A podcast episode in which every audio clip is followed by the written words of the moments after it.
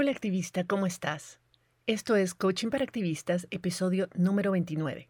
Y hoy vamos a hablar de tres tipos de problemas que enfrentamos a diario y cómo abordar cada uno de ellos de acuerdo a su nivel de complejidad. Estás escuchando Coaching para Activistas con Virginia Lacayo coach, emprendedora, feminista y experta en neurociencia y pensamiento sistémico, quien te compartirá información y herramientas para que puedas conocerte, autogestionarte y lograr los resultados que te propones independientemente de las circunstancias que estén ocurriendo. Todas enfrentamos problemas todos los días, pero no todos los problemas son igual de complejos. Cuando no distinguimos el verdadero nivel de complejidad de cada uno de los problemas que enfrentamos, nuestra mente asume que son todos súper complejos y difíciles y entonces nos abrumamos. Vos sabés que uno de los objetivos que yo tengo con este podcast es darte herramientas que te ayuden a lidiar con el estrés cotidiano y hacerte la vida un poco más fácil de llevar. Este episodio es para eso, así que toma nota. El primer paso para abordar un problema es identificar qué tipo de problema es para poder abordarlo de acuerdo a su nivel de complejidad. Nuestra mente necesita ser eficiente para poder cumplir con su misión de protegernos y guiarnos en la vida. Entonces, la forma más efectiva de hacerlo es tomando los insumos que recibe del entorno y poniéndolos en, en categorías conocidas, categorías que ya tiene preestablecidas. Por ejemplo, de entrada, todo lo que percibe lo categoriza inmediatamente como bueno o como malo. No le gustan los términos medios ni las ambigüedades. Las cosas no pueden ser malas y buenas al mismo tiempo o, dependiendo del caso, porque entonces no sabe qué hacer con eso.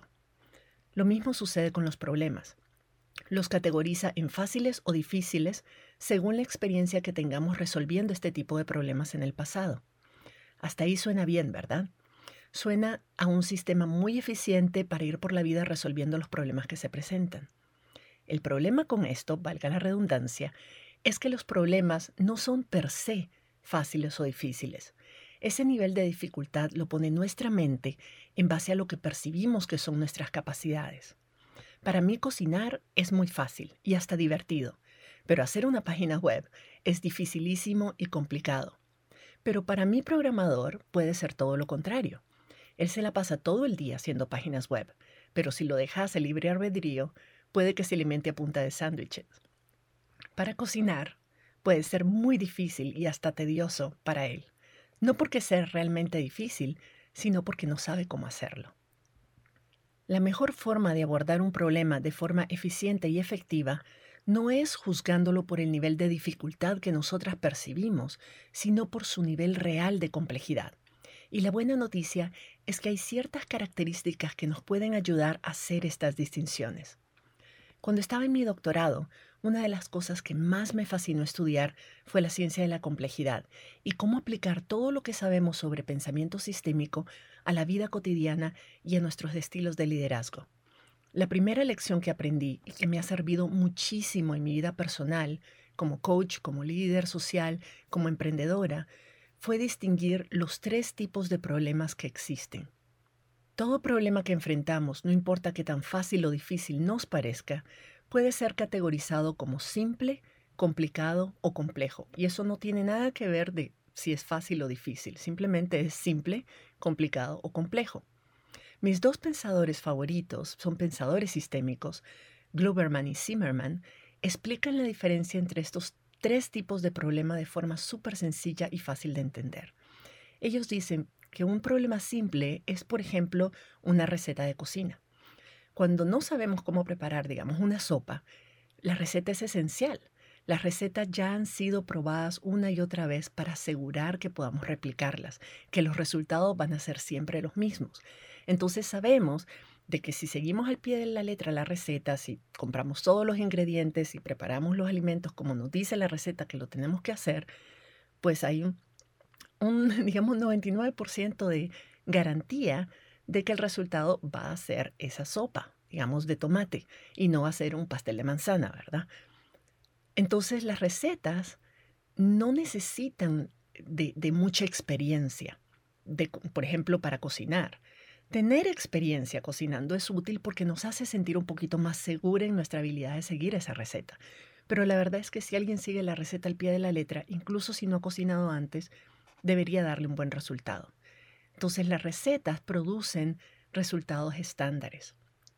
Y, por supuesto, hay un alto nivel de acuerdo, es decir, que todas sabemos de que, de que si seguimos al pie de la letra esa receta nos va a dar eso y de certeza también sobre los resultados.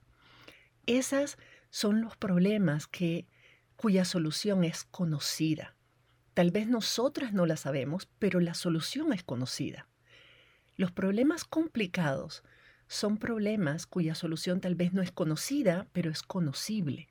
En este caso, un ejemplo de un problema complicado puede ser mandar un cohete a la luna y traerlo de regreso en buen estado, ¿verdad? Entonces, en este caso, las fórmulas, las recetas, los planos, los mapas, los manuales son muy críticos, son esenciales y existen o se pueden crear.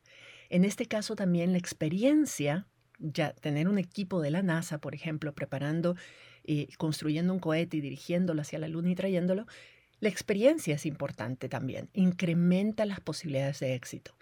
Y este tipo de problemas sí requieren un alto nivel de especialidad, de coordinación entre diversas disciplinas, traer como un equipo multidisciplinario de expertos.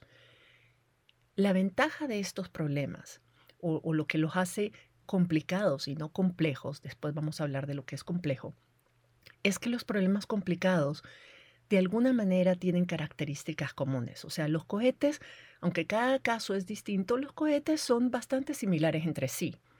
Podemos decir un cohete es un cohete, ¿verdad? Tendrá algunas pequeñas diferencias, pero en general un cohete es un cohete. Y la experiencia sí ayuda, por supuesto, un montón.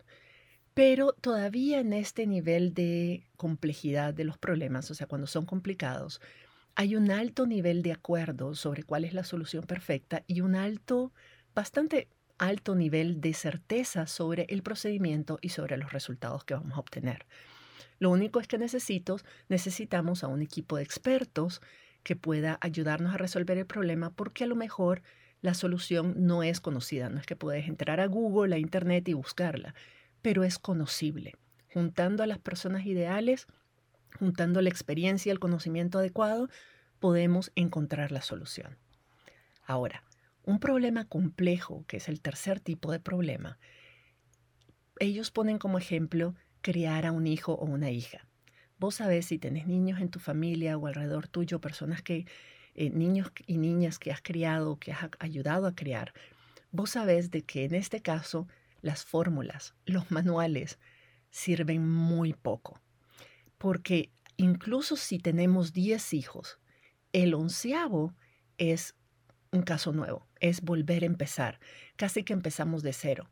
Tener, tener un montón de hijos y tener toda la experiencia criando hijos nos ayuda para nosotras sentirnos más tranquilas de que no los vamos a matar de hambre, que no los vamos a traumatizar, pero no nos garantiza el resultado del hijo o la hija que estamos criando.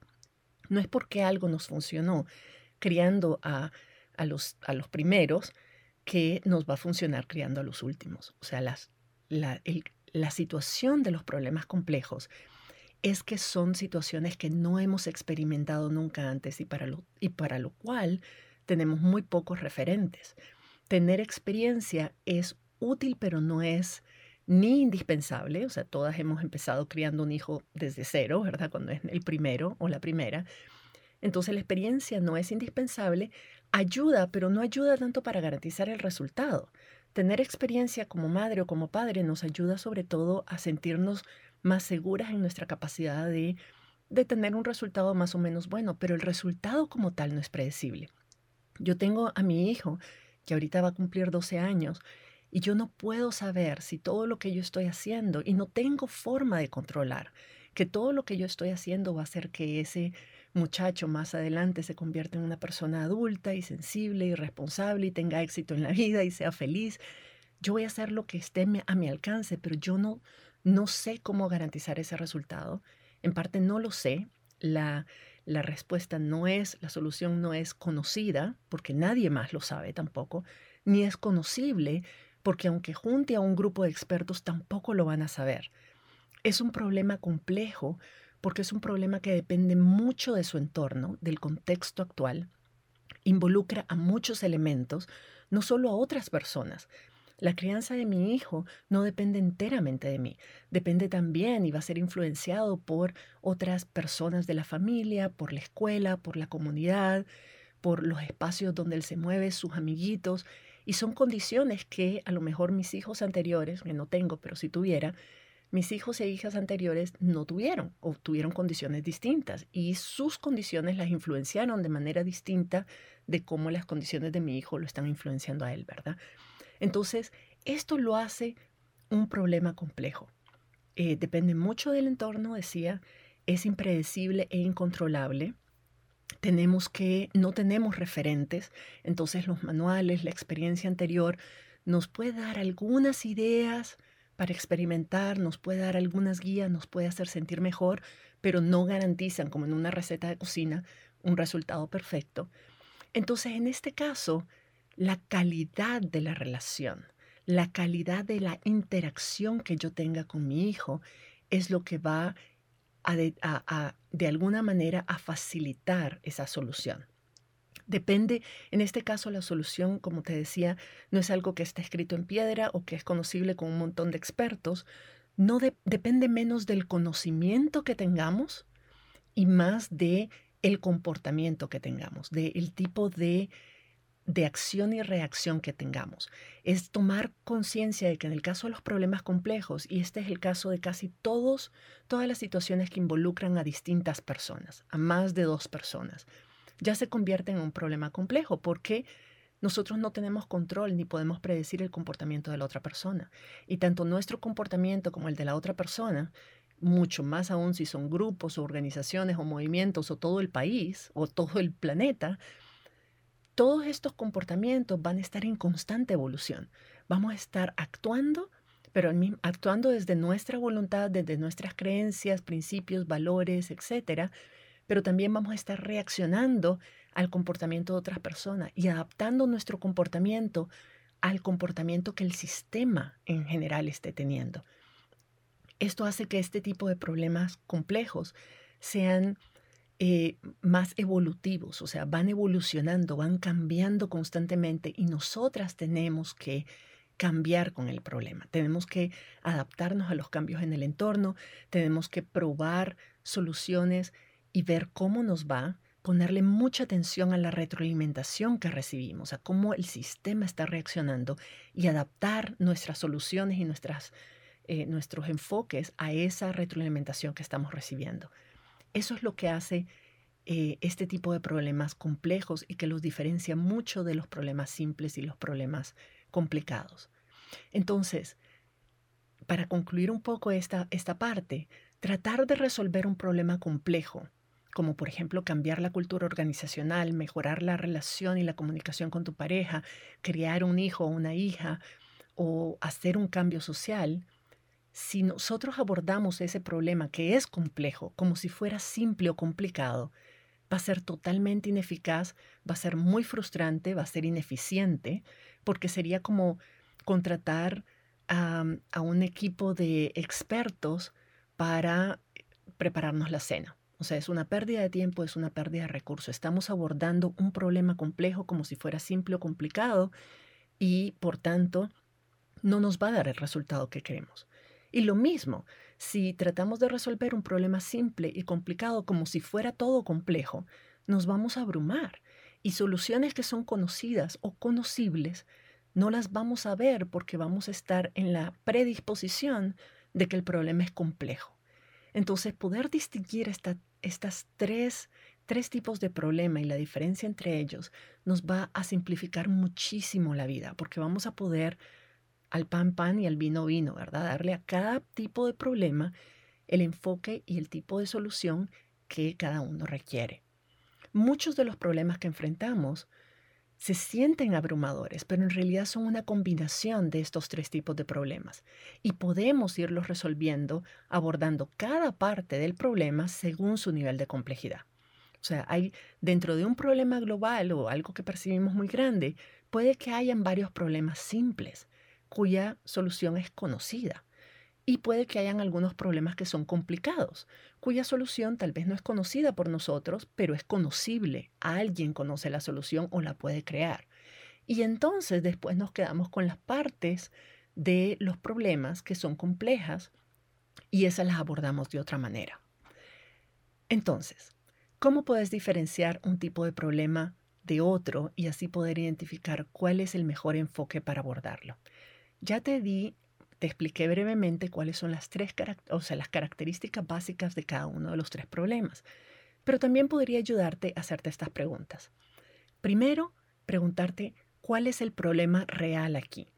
Es súper importante distinguir el problema real de lo que tu mente asume que es el problema.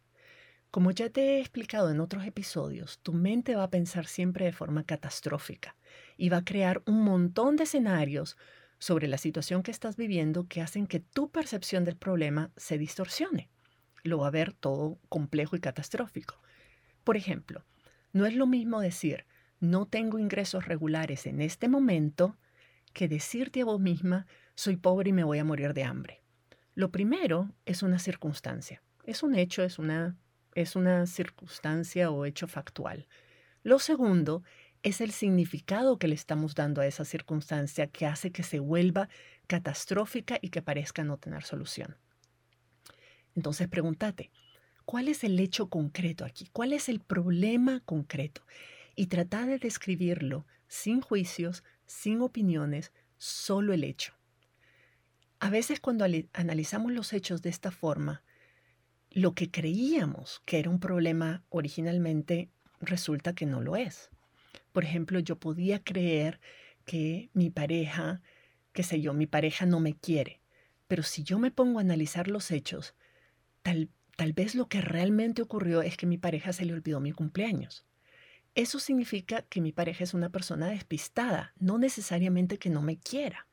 Entonces, ayudarle a crear un sistema para recordar eventos importantes es mucho más fácil que vivir con la idea de que tu relación está arruinada. ¿No te parece? La segunda pregunta que te puedes hacer entonces es, ¿es esto realmente un problema? Como te decía, a veces llegamos a la conclusión de que esa situación no es realmente un problema, simplemente un inconveniente, algo que no nos agrada o que quisiéramos cambiar, pero no es necesariamente un problema. Pero digamos que después de identificar los hechos, llegas a la conclusión que sí es un problema y que sí querés hacer algo al respecto. Entonces puedes preguntarte, ¿Es este problema algo que tiene una solución conocida? Es decir, ¿puedo buscar en Google o en Internet o preguntarle a alguien cómo resolver esto porque ya lo resolvió? ¿Hay otra persona en mi situación que lo ha resuelto por sí misma? Si hay personas que ya han resuelto esto o la respuesta se puede encontrar en algún libro, en algún manual, en algún blog, qué sé yo, en Internet, entonces hablamos de un problema simple. La solución es conocida y la puedes encontrar con un poquito de investigación. Pero si la respuesta no es conocida o fácil de encontrar, o no es algo que vos puedas hacer por vos, misma, entonces puede ser que estés ante un problema complicado, todavía no complejo, pero complicado. Si la situación no es conocida, puedes preguntarte, ¿es por lo menos conocible? ¿Hay alguien o un grupo de expertos que si trabajan juntos y combinan su experiencia y conocimientos, pueden encontrar la solución? Este es el caso cuando Queremos, por ejemplo, te decía, enviar un cohete a la Luna, pero también es el caso cuando queremos identificar un problema de salud o un problema organizacional. Si reunimos a uno o más expertos en este tema, vamos a poder resolverlo, vamos a poder encontrar la raíz del problema y encontrar posibles soluciones.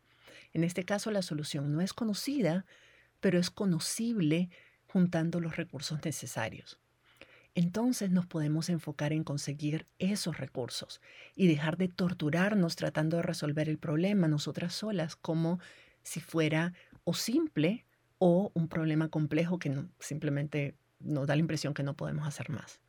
Lo importante es darnos cuenta que muchos problemas que enfrentamos los vemos automáticamente cuando, como complejos, cuando en realidad son simples o a lo sumo complicados y pueden ser resueltos de forma relativamente sencilla. Este es un buen momento para preguntarte de nuevo, ¿cómo definirías el problema en una sola oración? Cuando lo definimos en una sola oración, nos enfocamos en preguntarnos cuál es el problema real, no en contar una situación que suena abrumante en nuestra cabeza, sino cuál es el problema real.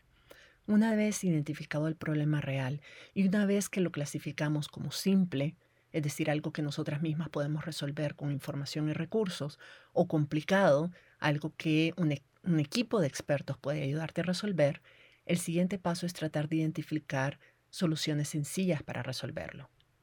Lo que el cerebro quiere hacer siempre es tomar un problema y hacerlo aún más enredado de lo que ya es. Pero nosotras podemos enfocarnos en pensar en la solución más sencilla posible. Muchas veces la respuesta más sencilla es la más correcta.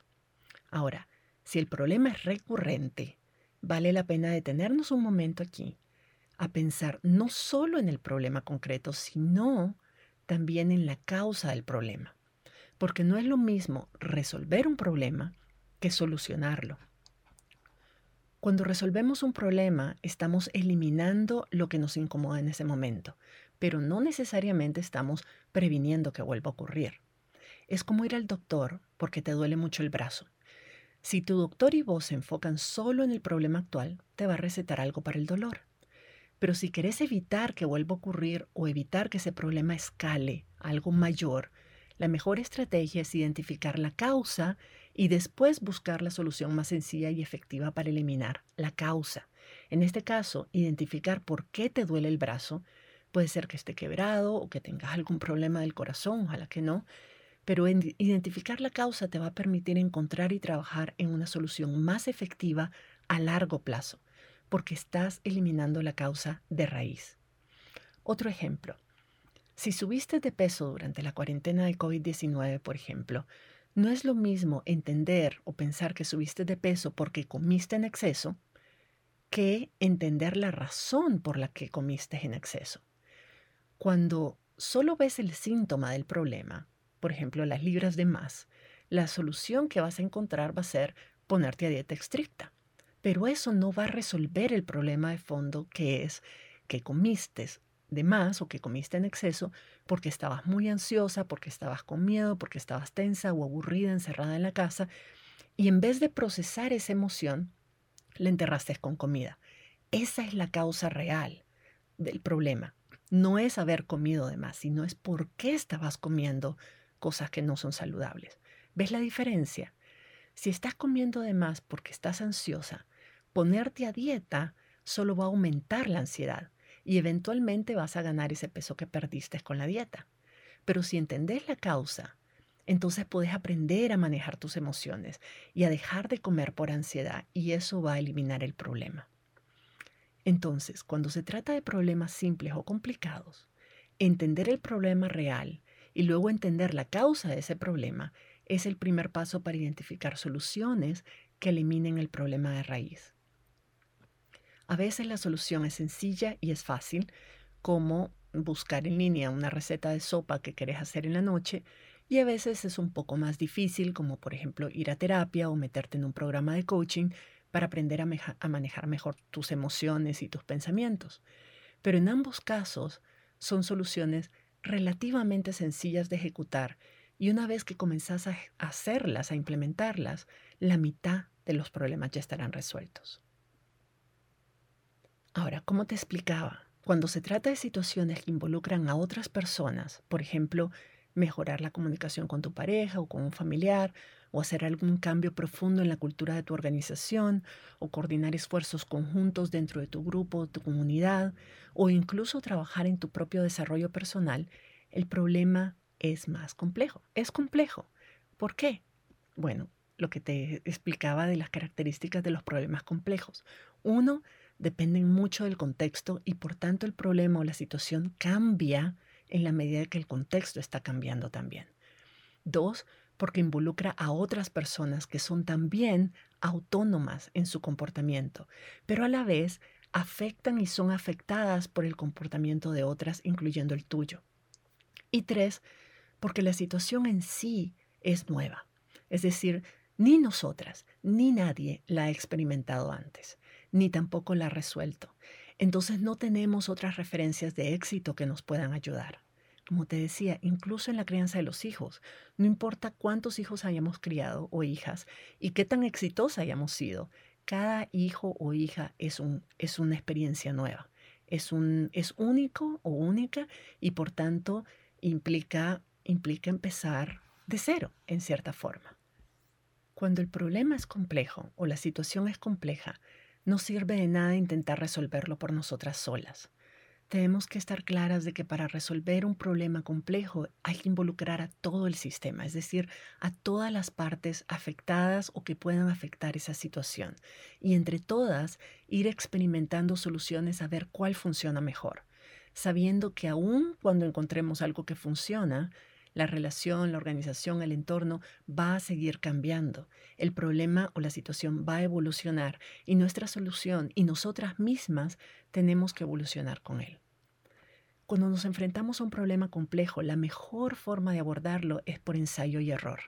Así como criamos a nuestros hijos y nuestras hijas, que es, a ver, probando a ver qué funciona, viendo a ver cómo reacciona, ajustando nuestras soluciones a la reacción, poniendo mucha atención a la retroalimentación que recibimos y usando esa información para definir cuál va a ser nuestra siguiente acción. La siguiente acción inmediata. No podemos predecir ni anticipar un problema complejo a largo plazo. Tenemos que ir experimentando y creciendo con él.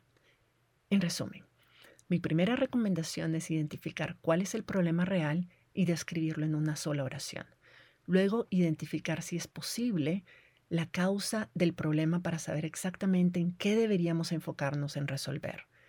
En el caso de los problemas complejos, las causas no son lineales, es decir, no hay una causa obvia, causa-efecto obvio y directo.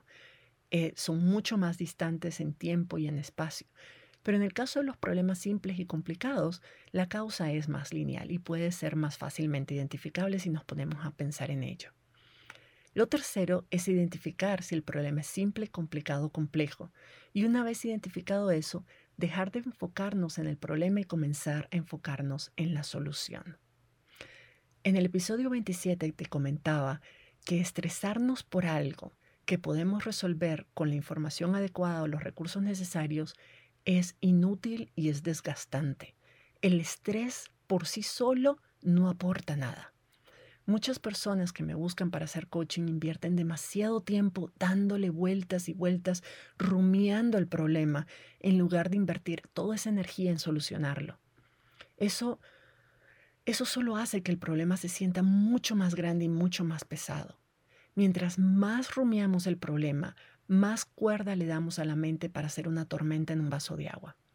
Nuestro cerebro está programado para encontrar problemas, analizarlos, evaluarlos y encontrar más problemas dentro de los problemas. Así que no le demos cuerda.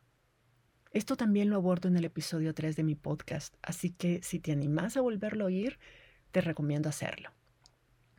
Muchas veces la solución más sencilla es la obvia, es la que es la que está ahí enfrente nuestro. Cuando aprendemos a separar los hechos de los pensamientos que tenemos sobre esos hechos y por tanto de las emociones que esos pensamientos nos generan, es mucho más fácil pensar en soluciones efectivas e incluso en pensar en soluciones súper sencillas. A veces pensamos en las soluciones y las hacemos tan complicadas que, que es casi imposible de ejecutar. Y la razón es porque todas las emociones que nos genera pensar en esa solución hace que nosotras mismas estemos creando un problema adicional. Si te preguntas, ¿cuál es el paso más sencillo y que depende enteramente de mí que yo podría dar para resolver esto? O si no tuvieras temor de las implicaciones, si cualquier solución fuera, fuera perfecta y funcionara muy bien, ¿cuál sería, aquí entre nos, la solución más sencilla y rápida a este problema? O incluso puedes preguntarte, si una persona ajena a mi situación analizara este problema, ¿qué solución propondría? Eso no significa que vas a escoger hacer lo primero que se te venga a la mente, por muy sencilla que parezca, porque una solución efectiva para que el brazo te deje de doler es cortarlo, ¿no? Pero tal vez no es la solución más viable ni la más conveniente. Entonces seguimos pensando, pero por lo menos estamos pensando con la mentalidad correcta, con una mentalidad que nos permite ser parte de la solución y no parte del problema. Tal vez la respuesta que encontrés como la más efectiva significa que tenés primero que trabajar en tus propios rollos internos, tus inseguridades, tus temores, tus creencias limitantes. Pero en eso yo te puedo ayudar. Recordá, no tenés que hacer esto sola. En Indomable, mi programa de, de membresía de coaching, tenemos una comunidad hermosa de personas valientes y con un alto nivel de conciencia dispuestas a acompañarte en el proceso. Y por supuesto me tenés a mí, que estaré guiándote y provocándote con preguntas poderosas para que puedas sentirte mejor y logres mejores resultados con menos esfuerzo. Puedes visitar mi página web, el link está en, en las notas de este episodio para más información. El programa se llama Indomable por una razón. Vamos a construir juntas y juntos liderazgos indomables, a prueba de circunstancias, con altos niveles de conciencia y responsabilidad emocional que hagan un cambio profundo en nuestras organizaciones y comunidades y que modelen otras formas de relacionarnos con nosotras mismas y con el mundo que nos rodea. Te espero por allá y nos escuchamos en la próxima. Si te gustó este episodio, dale like, suscríbete para no perderte el próximo y compártelo con otras activistas, por aquello del buen karma.